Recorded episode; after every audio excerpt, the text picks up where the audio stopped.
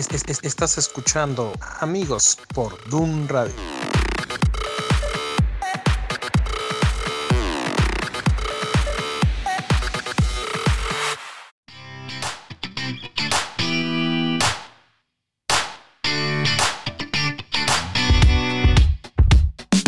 Got up before the alarm. Sunlight replacing the stars. Finding my phone in the dark. Putting my life on restart. So many places to go. Asking what's best, I don't know. Each hour's an hour you make. So I know it's gonna be strange. One more day. I believe, I believe, I believe that it's gonna be all okay with you. In love, I gotta breathe. Hola, ¿cómo están a todos eh, el auditorio que nos escucha este lunes? ¿Lunes qué?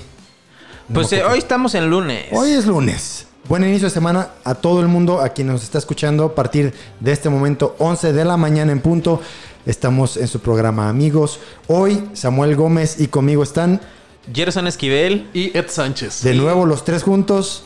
Así es. Y ah, bueno, se nos fue el día. Estamos a 2 de marzo estrenando un nuevo mes. Marzo y Ya, ha volado el año, ¿eh? Sí, se me, se me ha pasado súper rápido. Creo Increíble. que siento que ha habido cosas que no he hecho, que me hace falta por hacer. Como de esas veces que sales de tu casa con el sentimiento de que algo se te olvida. Ujú. Haz de cuenta. Ya, Así me dejé la estufa prendida. Los chiquillos encerrados. ¿Cómo están, amigos? Contentos de estar otra vez aquí. Es padre que hemos hecho ya. Bueno, llevamos récord, yo creo, de, de programas seguidos. Sí. Y ya, gracias a Dios que, que nos ha permitido. Sí. Gracias a nuestras esposas que nos dejan venir. Porque pedimos Que permiso. Dios con las mueva misericordia. portamos bien. Ay, sí. Pero contento también porque esta serie de parábolas ha sido de mucha bendición. Me ha gustado mucho, ¿eh? Me ha gustado Sí. mucho. Le, eh, en cada ocasión siempre encuentro algo que quizás nunca había visto antes en las parábolas, por más que hayan sido de las que desde niño escuché. Ah, sabes que esto nun- nunca lo había pensado y eso está muy chido. Esto nunca lo había visto. Este contexto, o sea, No cambia. lo había considerado. Sí, no, y, y el estarlas platicando lo, lo ha enriquecido porque la perspectiva que aunque somos amigos, nos conocemos de hace años, vemos una perspectiva que a lo mejor el otro no había visto.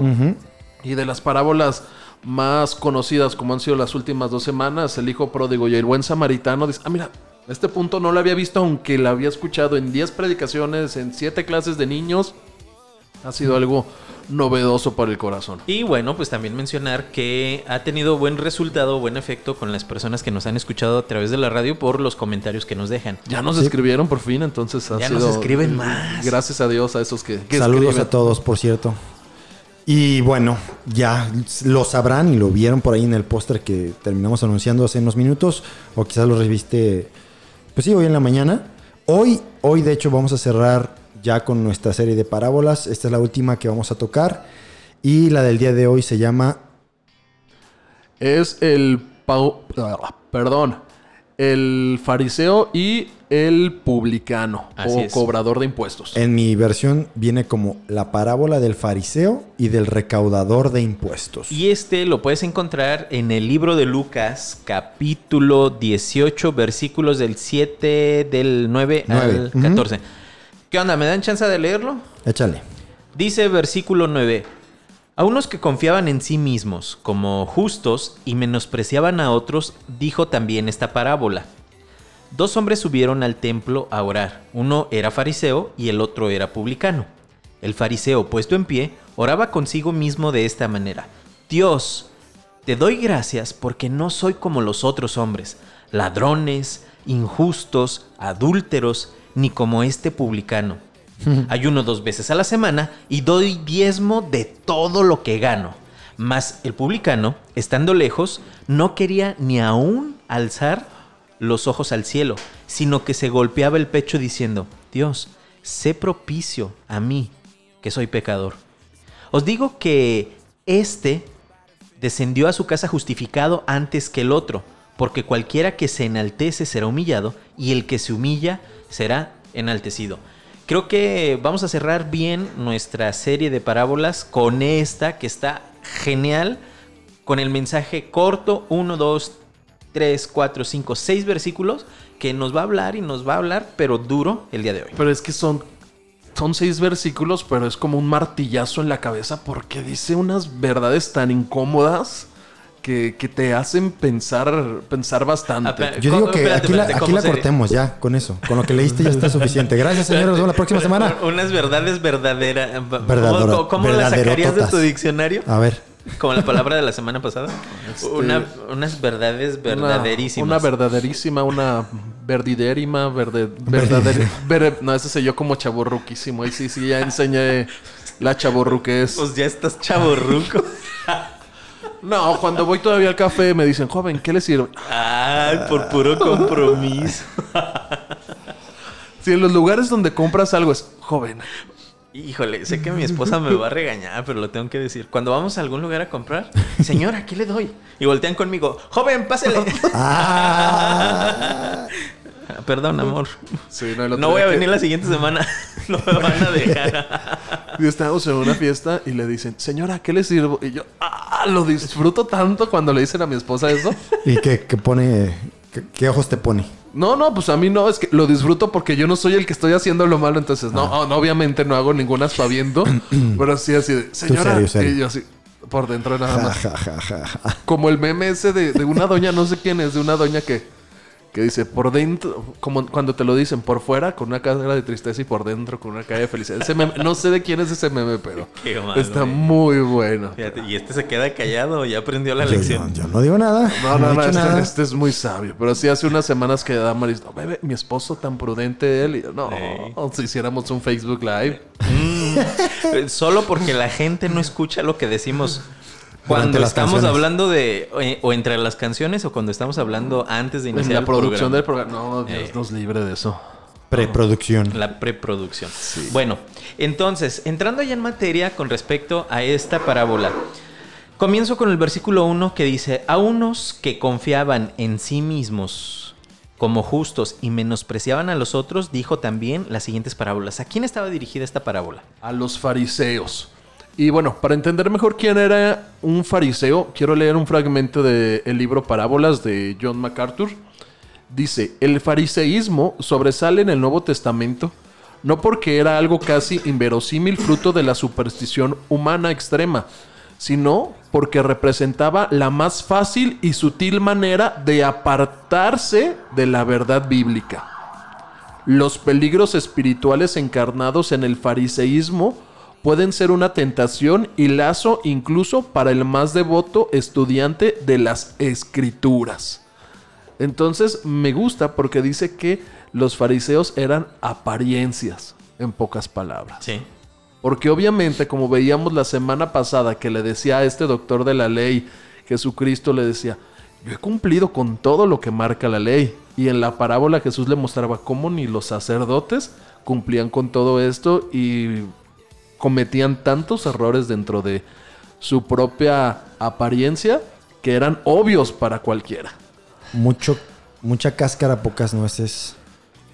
Todos. ah, eh, ¿Alguna vez han, han agarrado dos nueces y las han partido para sacar el contenido así, la nuez, tal cual? Mucha cáscara. Esos nada más hacen ruido. Cuando las rompes suenan mucho. Ajá. Se dejan escuchar. No, son muy escandalosas. Ajá. Y cuando las abres y tienen nada más un pedacito de nuez. O a veces nada. Pues ¿qué dices? No, de cacahuates vacíos, pues. Nunca había reflexionado en, esa, en ese, en ese ajá, dicho. pero ¿qué es lo que puedes, por ejemplo, eh, analizando la parábola de Jesús con la parábola que nos acaba de dar Samuel? es que sí es cierto. Puedes tener muy poca esencia en tu vida Sí. y era lo que era a quienes Jesucristo se estaba refiriendo con esta parábola. Esas personas que son como las nueces, que o sea, que haces un montón de ruido, pero realmente cuando te descubre Uy, no traía nada. no traes nada. Eso, o sea, tu ese- la esencia de tu vida no es nada. Realmente no es nada. O sea, es algo tan pequeño que tienes que esforzarte mucho más para poder lograr. Pero realmente Jesucristo está enfocando su, su mensaje a estos hombres, y quiero extenderlo a hombres y mujeres que se creen superiores a otras personas o que menosprecian a las otras personas, como lo mencionábamos la semana pasada y lo voy a recalcar esta semana, que no hacen lo mismo que tú, que no se, desempe- no se desempeñan como tú, Eh, todas estas cosas pueden afectar la manera en la, que, en la que tú te conduces en tu cristianismo, pero principalmente delante de Dios. Dice el versículo 10. Y aquí es donde Jesucristo les empieza a dar la enseñanza. Dos hombres subieron al templo a orar. Uno era fariseo y el otro publicano. ¿Por qué la diferencia? Creo que también es un poco lo que quería resaltar, o lo que discutimos la semana pasada, diferenciar entre los, los dos extremos que quizás conocían ellos. La persona que era supuestamente la que estaba más cerca, más entendida de Dios, este, de la ley. De la perfección. Ajá. El que sí- humanamente, el ¿no? que es cristiano, el que sí asiste a la iglesia. Exactamente. El que sí sirve.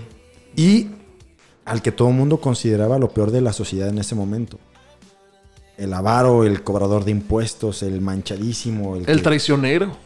El que trabajaba para los extranjeros y era malo con momento, su propio sí. pueblo. Entonces, cobraba impuestos para Roma. Le, le cobraba los impuestos a sus hermanos. Sí. O sea, sí. entonces sí, es como si tú ves uno del SAT, dices, desgraciado. Eres mexicano, pero ah, ¿cómo me caes gordo? ¿Sí? Y culturalmente eran despreciados por todo el mundo.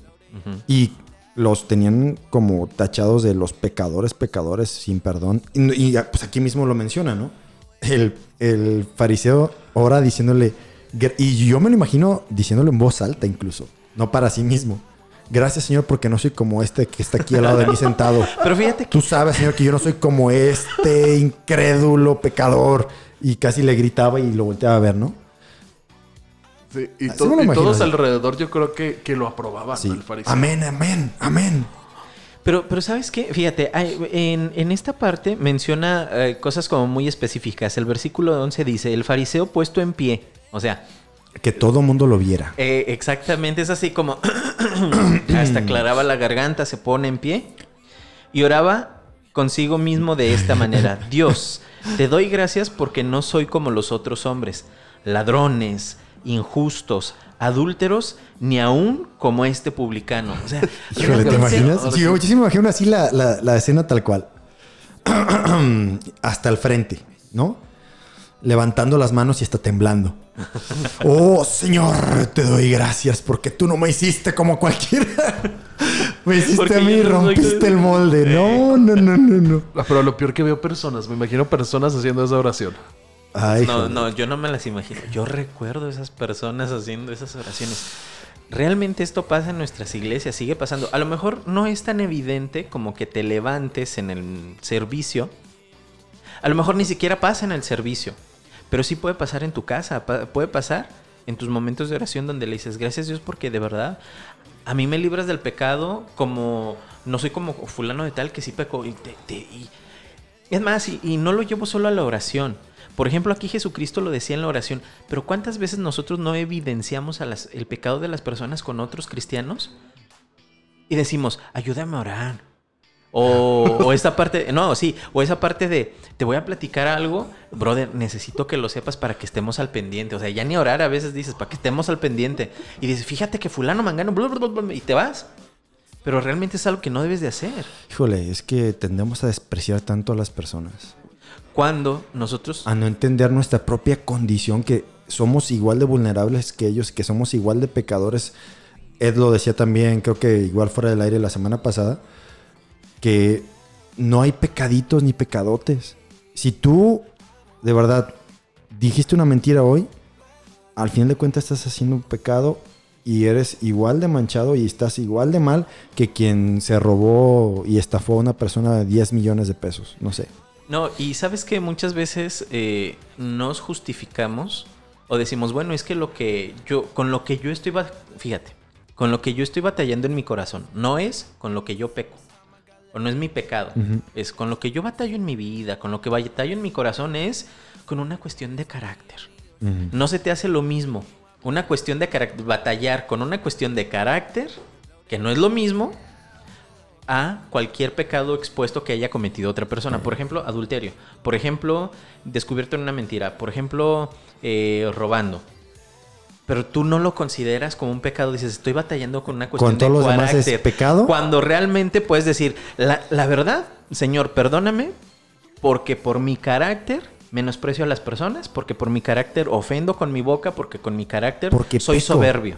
A, ve- Peco, a veces es cierto, quitamos eso de nuestras cabezas. Yo no peco, yo nada más tengo pues Situación- batallas eh, este, internas, pero nunca dices, yo soy un pecador. Hacia ti. Hacia ti no dices No. Mi Y pecado. todos los demás, sí, no, todos los demás son unos es pecado, por, por mínimo que sea.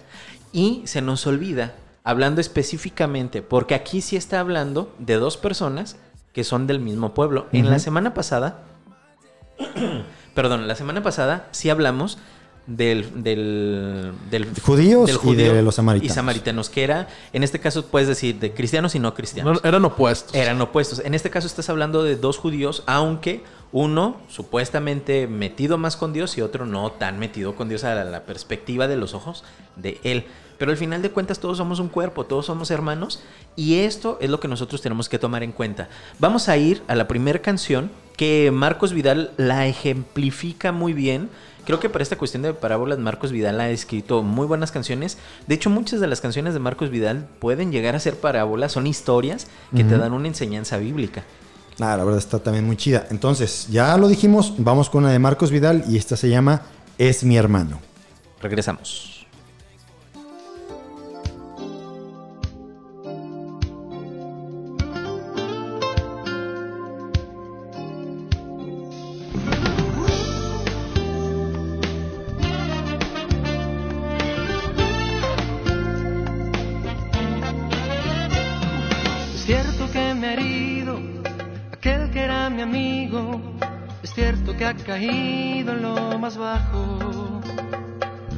Sirven las excusas, los hechos le delatan y aún me está sangrando el corazón.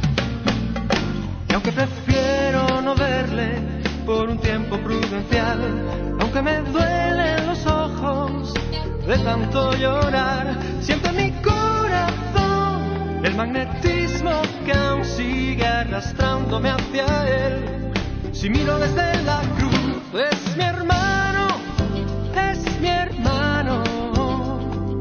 comprado por la misma sangre que yo. Es mi hermano, es mi hermano, comprado por la misma sangre que yo.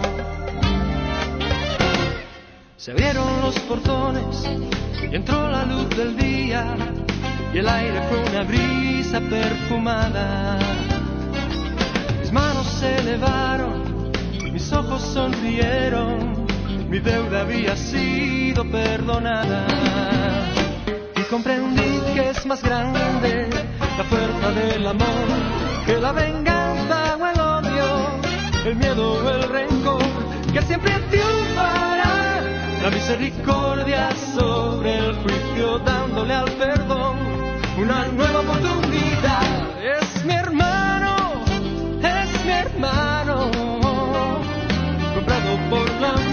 sangre que yo. Es mi hermano, es mi hermano, comprado por la misma sangre que yo. Es mi hermano, es mi hermano, comprado por la misma sangre que yo. Es mi hermano, es mi hermano, comprado por la misma sangre que yo. Tiempo de alegría, hay tiempo de llorar, hay tiempo de cosecha, hay tiempo de sembrar, hay tiempo de silencio, hay tiempo para hablar, hay tiempo de tirarse al ruedo, hay tiempo de esperar. Siempre habrá un momento idóneo, un tiempo, una ocasión, para tender la mano y perdonar a mi ofensor.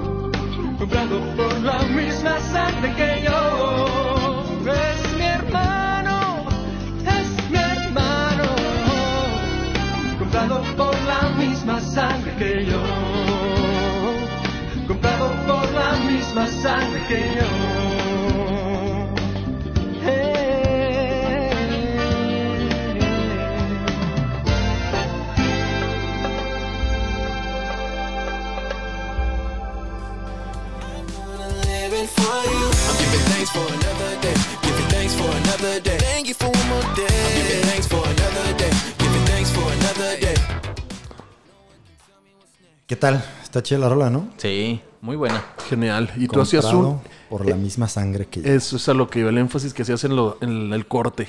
Es la misma sangre. Yo creo que ahí podemos definir varios de lo que la parábola de la semana pasada y esta encierran para poder entender en verdad quién es el prójimo y en verdad no hacer esa diferenciación entre unos y otros en la sociedad, como en este caso eran los publicanos y fariseos.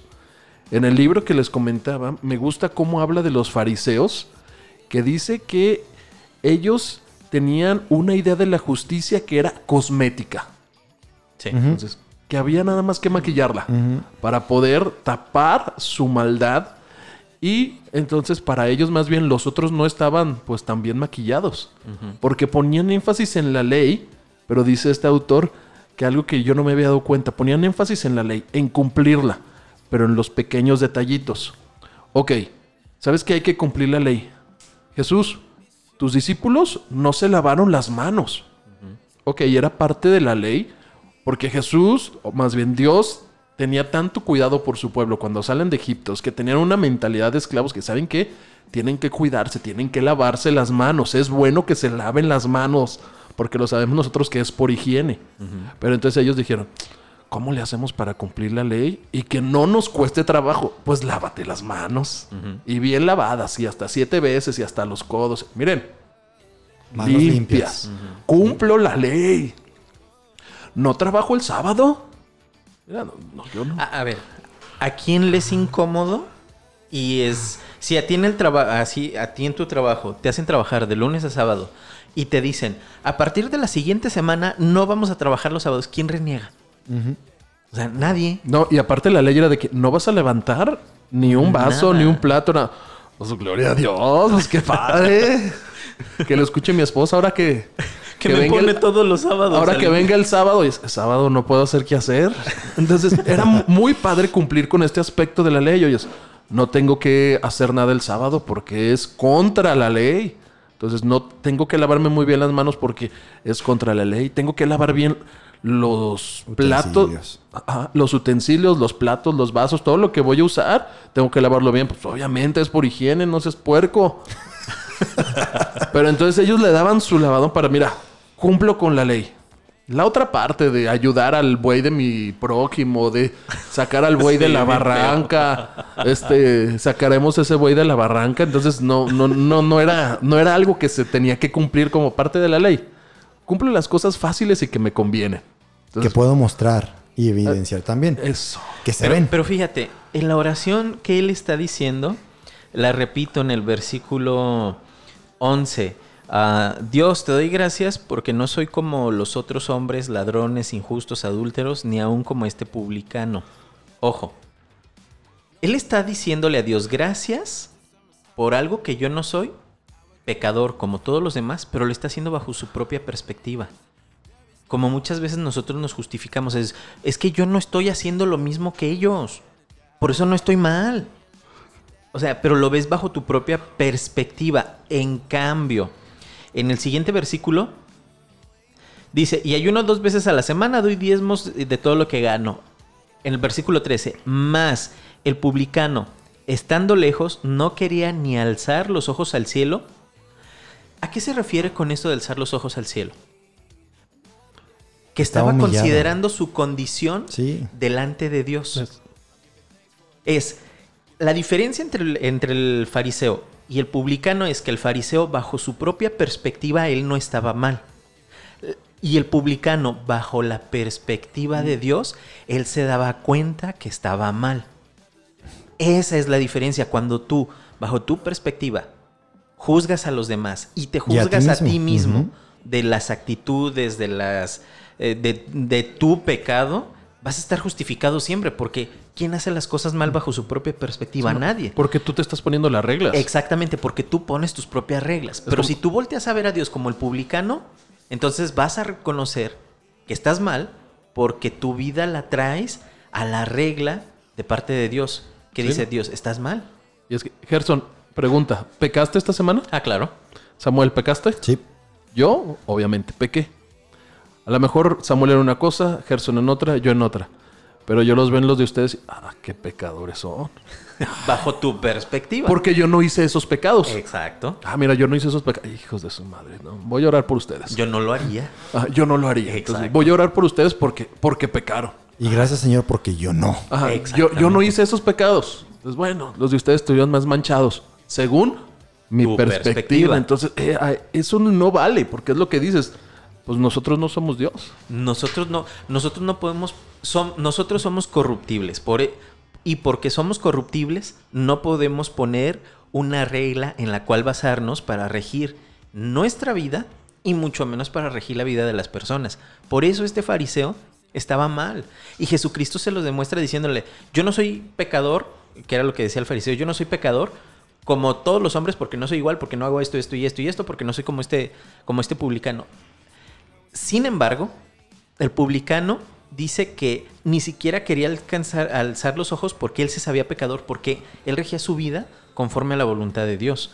Dice versículo 13, más el publicano, estando lejos, no quería ni alzar los ojos al cielo, sino que se golpeaba el pecho diciendo, Dios, sé propicio a mi pecador. Mira, una pregunta que te iba a hacer hace rato, Samuel y Ed, es cómo nosotros nos podemos dar cuenta que estamos siendo ah, hombres y mujeres conforme a la voluntad de Dios en nuestros ministerios, en nuestras casas, y que estamos reconociendo la autoridad de Dios sobre nuestras vidas y nos regimos conforme a la autoridad de nuestras vidas y que sea evidente. Esto lo, lo menciono por el momento en el que, en el que tú dijiste que el fariseo se, se regía a sí mismo y se comparaba con los demás. O sea, ¿cómo nosotros podemos identificarnos a nosotros si estamos haciendo la voluntad de Dios y estamos reconociendo nuestros pecados y cómo podemos serlo evidente? Porque muchas veces los fariseos, y lo dijiste, eh, tenían y aplicaban las leyes y las costumbres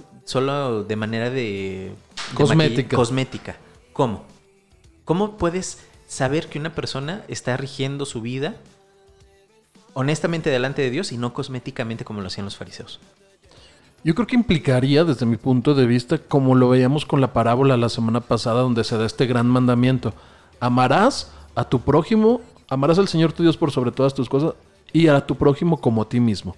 Y yo creo que cuando estamos incurriendo en una falta de este amor hacia Dios y hacia el otro, entonces ya se está despintando nuestra, nuestra apariencia cosmética. Porque ya el amor que decíamos la semana pasada, no escogimos amar al otro cuando estamos incurriendo en algo. Y el publica, el fariseo obviamente no estaba demostrando amor hacia el publicano, porque lo estaba exhibiendo delante de toda la gente. Entonces ya ahí, entonces tu parámetro, pela. Yo diría que. ¿Cómo dejas de enfocarte en nada más la apariencia? Bueno, tú lo decías. Cuando te enfocas en medirte a ti mismo, tú en tu capacidad solamente puedes ver el exterior. Entonces solamente detallas le- el cascarón. Pero Dios no. Dios ve el corazón. Y cuando te empiezas a medir bajo la regla de Dios, bajo los estándares de Dios, entonces ya no ves solamente tu exterior. Ya ves el interior y dejas de estar trabajando solamente en lo de por encimita y te enfocas ahora sí en trabajar todo lo que está mal aquí adentro. Pero, ¿cómo, pero mi pregunta es, ¿cómo podemos nosotros verlo evidente en nuestras vidas y en la vida de otras personas?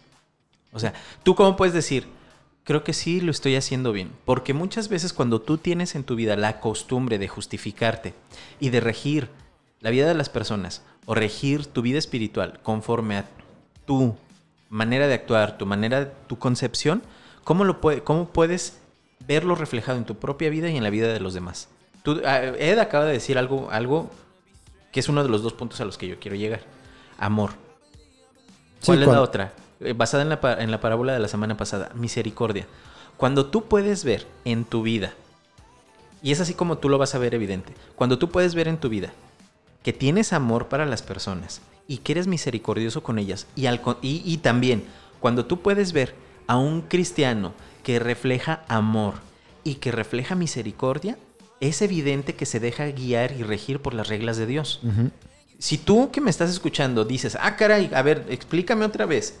Si tú eres de esas personas de las que no te importa, de las que te sientes a gusto contigo, de las que no importa que tenga que ir a predicar el evangelio, pero no lo voy a poder hacer porque tengo otras actividades más importantes. Entonces tú no estás siendo un cristiano genuino delante de Dios o un hijo de Dios que se está rigiendo conforme a la palabra de Dios. Entonces, cuando tú te des cuenta que cedes de ti, que menguas tú para que crezca el amor de Dios de ti hacia otras personas, eres misericordioso con los demás, decides no llevarte un bocado a la boca para dárselo a alguien más, decides no invertir esos 100, 200 o 1000 pesos en ti y decides dárselos a alguien que realmente los necesita, entonces tú te vas a dar cuenta que estás obrando conforme a la voluntad de Dios porque estás demostrando el amor y estás demostrando la misericordia. Y no te lo digo para que tú rijas o te pongas a ver a los líderes de tu iglesia, a los hermanos de tu iglesia con este parámetro. Pero cuando tú puedas ver hombres y mujeres de Dios mostrando amor y misericordia, te vas a dar cuenta que se están rigiendo bajo la gracia y el amor de Dios y están rigiendo sus vidas bajo la regla de Dios. Son dos principios que este fariseo no estaba aplicando con el publicano. Y el publicano en su dolor sí le estaba diciendo a Dios una oración sencilla. Perdóname porque delante de ti yo soy pecador. Y así de sencillo. Sí, ¿no? Y él se reconocía no propicio. Señor, no me puedo presentar delante de ti. Exacto. Entonces, él le estaba dando esa importancia a Dios en primer lugar. Y la oración del fariseo nunca se enfocó en Dios, se enfocó En él. en él mismo. Entonces, también ahí es donde debemos nosotros descubrir al fariseo, porque el fariseo es un peligro también para la iglesia actual.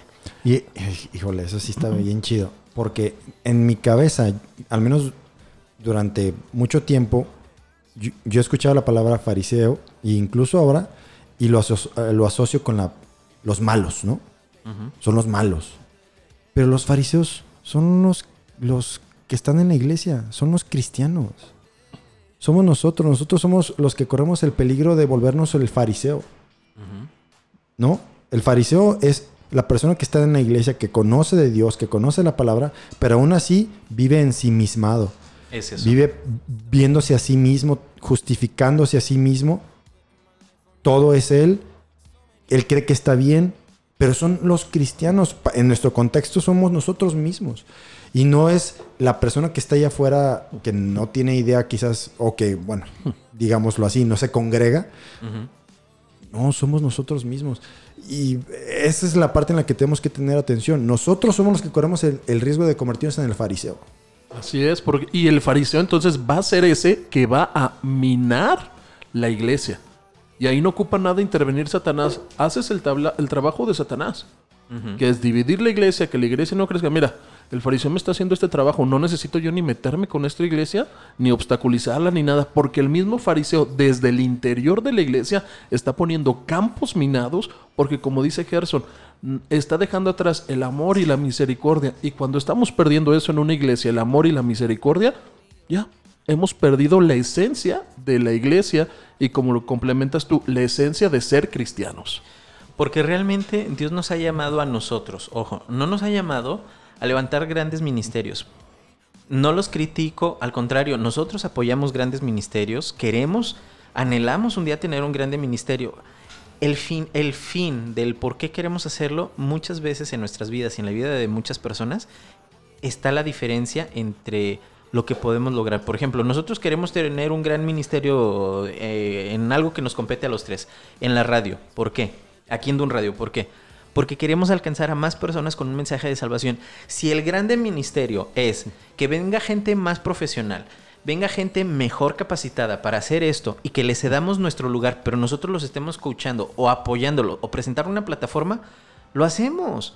O sea, no me importa que a lo mejor en tres o cuatro meses el programa de amigos ya no exista. Que vengan otro grupo de amigos y que suplan nuestro programa con mejor contenido, con, con mejor eh, calidad en la producción. No importa. Si ellos van a alcanzar a hacer algo más, está chido.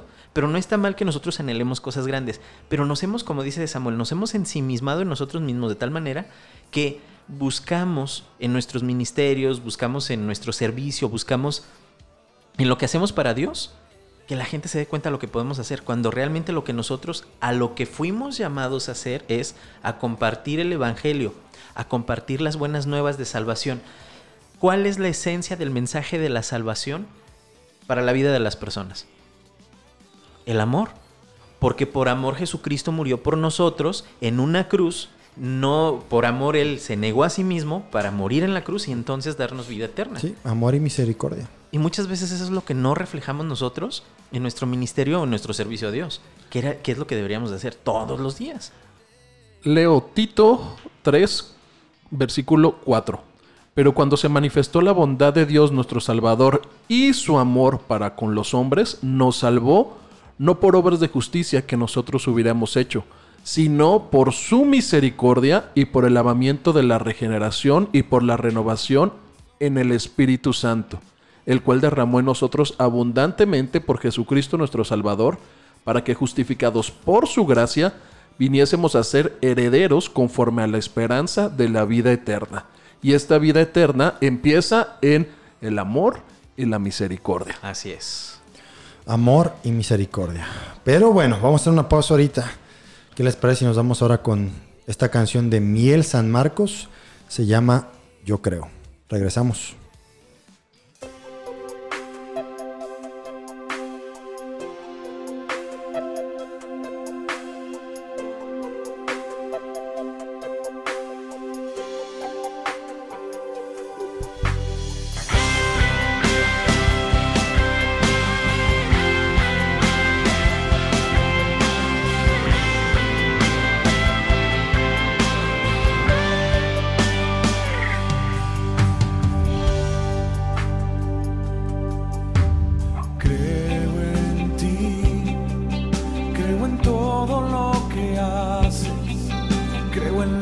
Has hecho en mí.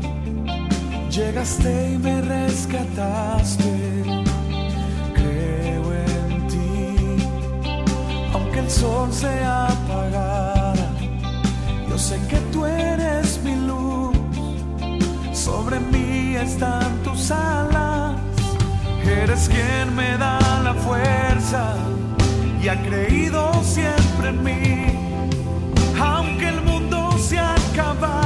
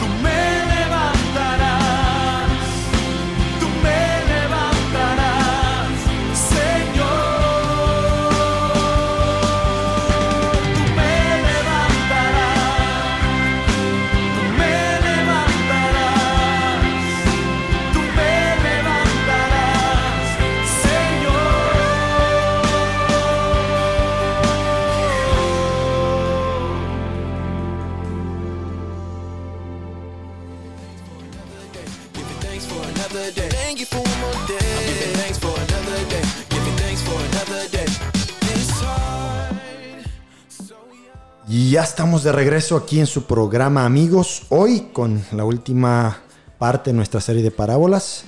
Y nada más recordarles rápido también, escríbanos, búsquenos eh, en la aplicación que puedes descargar para iOS, para Android, como Dun Radio, en nuestras redes sociales, en Facebook, en Twitter, en Instagram, igual como Dun Radio, o en nuestra página de internet www.dunradio.com. Pueden encontrarnos en cualquiera de estos medios y hacernos saber qué piensan, qué, qué tal les pareció este, esta serie de, programas, el, el programa de hoy en específico, de qué otros temas les gustaría a ustedes escuchar también. Y pues eh, seguimos en contacto. Así es. Y bueno, continuamos con nuestra mm, serie, digo, con nuestra parábola el día de hoy. Y eh, el último versículo que leímos fue en Lucas capítulo 18, versículo 13, que dice, más el publicano, estando lejos, no quería ni alzar los ojos al cielo, sino que se golpeaba el pecho diciendo, Dios, sé propicio a mi pecador. Y Jesucristo cierra esta parábola y es algo con lo que nosotros queremos cerrar también, haciendo el siguiente comentario. Os digo que éste descendió a su casa justificado antes que el otro, porque cualquiera que se enaltece será humillado y el que se humilla será enaltecido. Eh, eh, me fascina porque al fin y al cabo estaba diciendo que iban a ser justificados para poder alcanzar el reino de los cielos.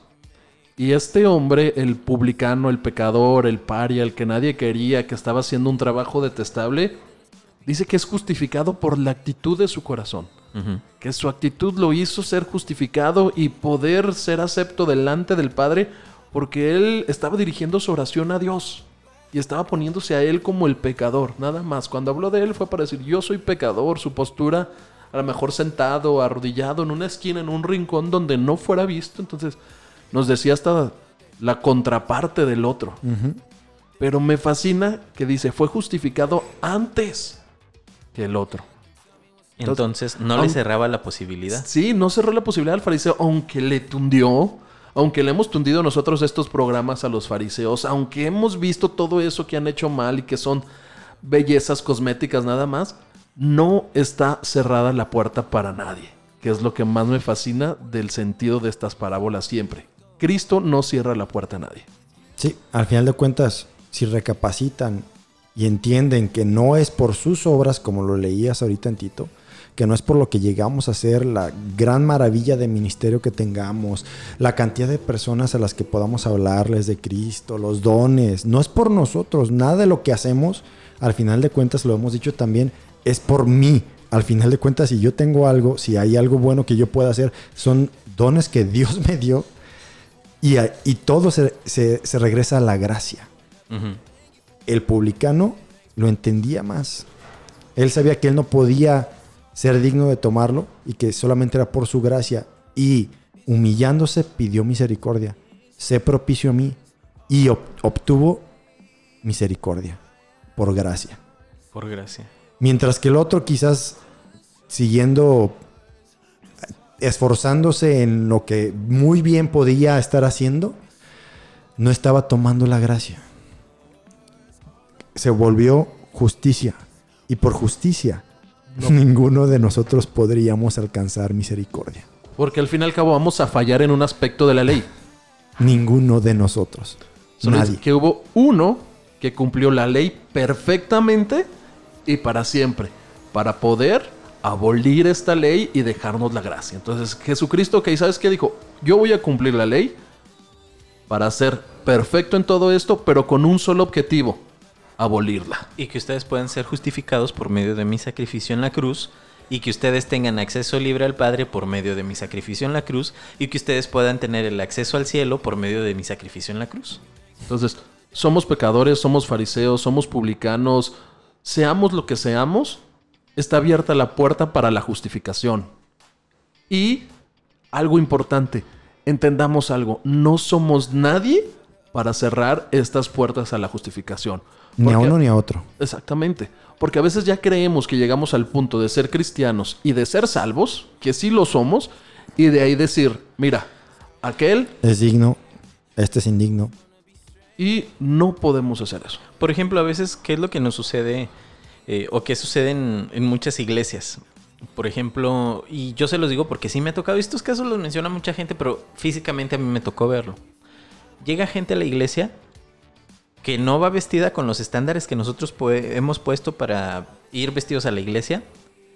Que, Que no trae ropa de domingo. Exactamente. O, o simplemente, a ver, es gente, gente redimida, gente que eh, eh, alca- el, amor de Dios eh, los alcanzó, ellos se dieron cuenta y por su estilo de vida llegan tatuados, llegan con el pelo largo, con rastas, llegan con minifaldas, muchas de ellas o con escotes pronunciados, porque es su estilo de vida.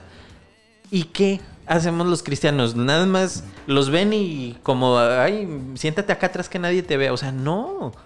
Y eso muchas veces provoca que... que la gente ya no Sí. regrese a las iglesias. Híjole. O sea, y dicen, dicen, está chido.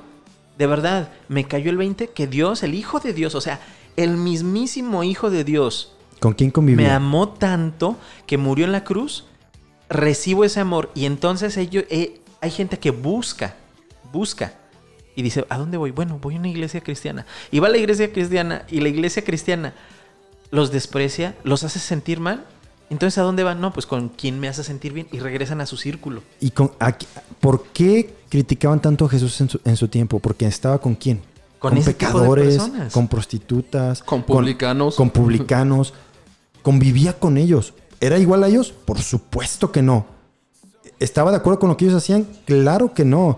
Pero aún así mostraba amor y misericordia, Porque no desprecio. amaba al pecador, no al pecado. Y Jesucristo, como bien lo dices, él cumplió toda la ley, pero Jesucristo lo que hacía es que era el agente de cambio sobre la vida de las personas. Nosotros deberíamos, digo deberíamos porque sé que no lo hacemos, deberíamos de estar haciendo lo mismo. Involucrarnos sí con personas que no sean cristianas, tener porque es importante que dentro de tu círculo íntimo de amistades y de personas que se relacionan contigo sean personas de la misma fe que, que tú.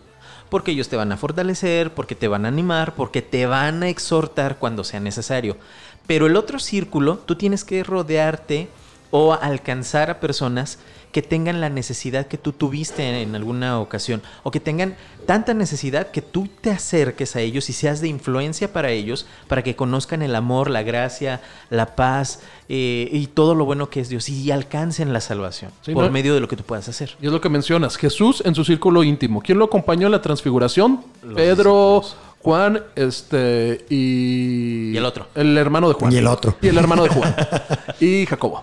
Entonces, ¿quién lo acompaña para orar en el Getsemaní? Dice que los tres más íntimos. Entonces, es un círculo íntimo del cual no debemos alejarnos, del cual nos va a nutrir, nos va a fortalecer, nos va... Los que nos jalan las orejas y nos regañan cuando andamos mal. Que cuando estemos No por decir que le jalaban las orejas a Jesús, pero No, no, pero, Pero en el contexto de la amistad. entre nosotros. Ajá. lo acompañaban ahí. Pero entonces nosotros debemos ser cuidadosos porque dice también que Jesús, si alguien hace caer a uno de estos pequeños, más le valiera a amarrarse una, una piedra de molino. y aventarse en un río y aguarse ahí. Y yo también lo llevo esto no solo a los pequeños, hablando de los niños, No, que no, debemos no. cuidarlos, sino a los pequeños en la En la fe. fe. Entonces, estamos condenando a aquellos pequeños en la fe que están llegando. Ve la advertencia que nos dio Jesús. Más te vale que te amarres una piedra de molino. Si algunos no conocen una piedra de molino, búsquenla. Son piedras de dos metros de alto que deben pesar toneladas. Entonces vean el parámetro que nos está poniendo Jesús cuando nosotros caemos en esa falta de amor y de misericordia, recordando que todos vamos a ser justificados. Así es. Bueno, y para cerrar con este programa, leo la última parte. Os digo que este descendió a su casa justificado antes que el otro, porque cualquiera que se enaltece será humillado, y el que se humilla será enaltecido. Y con esto cerramos. Oh, Señor, pues ah, lo único que yo quiero decir es que necesitamos tener mucho cuidado nosotros de no convertirnos en ese fariseo. De estar cuidando que mostremos amor y misericordia todo el tiempo. Y la misericordia no se trata de desprecio, de decir, ay, es que este, ay, pues la neta es que es bien débil, vamos a echarle la mano. No, es entender que tiene la misma condición que tú. Eres un ser humano corruptible, igual que él, y muestras misericordia apoyándolo en lo que sabes que tú algún día tuviste como debilidad también y que ves la necesidad y te compadeces realmente de él como un igual. Exactamente. Así es. No pongamos cargas en los otros que Jesús no ha puesto. Jesús dijo, mi yugo es paz y ligera mi carga, entonces no nos ha puesto cargas, no lo hagamos nosotros. Y bueno, simplemente decirles que eh, todos somos corruptibles, como lo dijo Samuel, todos nos podemos equivocar, todos fallamos, pero todos a la par. Aquel que está arriba, aquel que está abajo, el que es alto o es chico es bajo, como sea, todos somos justificados delante de Dios. Todos merecemos el amor, la compasión y la gracia de Dios. Y esto mismo es lo que nosotros debemos reflejar a las personas que estén a nuestro alrededor. No te humilles, al contrario, sé humilde con las personas, ámalos, ámalos que vas a encontrar recompensas de parte de Dios y vas a sentir una plenitud en tu vida por cumplir el propósito de Dios que ha puesto en ti. Y uno de esos es compartir el Evangelio. ¿Con quién? Con todos. O sea, Dios no dijo con algún, algún nivel socioeconómico, alguna cultura, dijo con todo el mundo. Sea quien sea, sea como sea, sea donde estén y en cualquier lugar, hay que compartir el Evangelio de la palabra de Dios. Con, este, con esta parábola cerram- cerramos nuestro ciclo, nuestro ciclo de programas hablando de las parábolas. Dinos qué te ha parecido y bueno, pues ya vamos a estar anunciando qué es lo que vamos a hablar en los siguientes temas. Ya. Los dejamos entonces ahora con una última rola. Esta es de Jacob Ramos y se llama Todo lo haces bien. Se despide Gerson Esquivel. Ed Sánchez, Y Samuel Gómez. Hasta el próximo lunes. Bye. Adiós.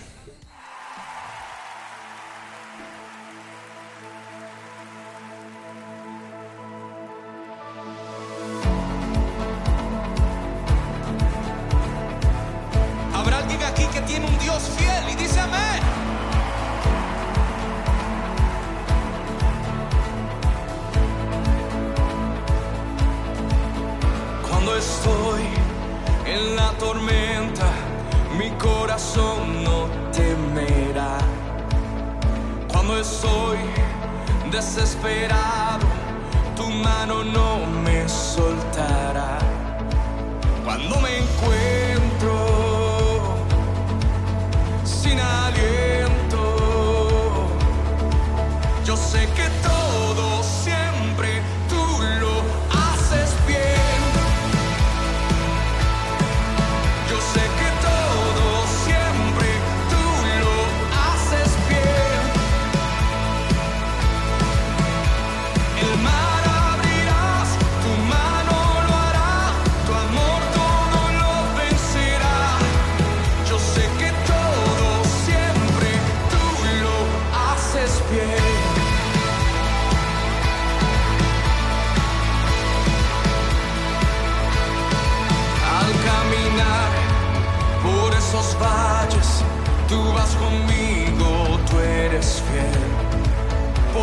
yo sé, tú no me dejas, tú me rodeas, no temeré. Cuando me encuentro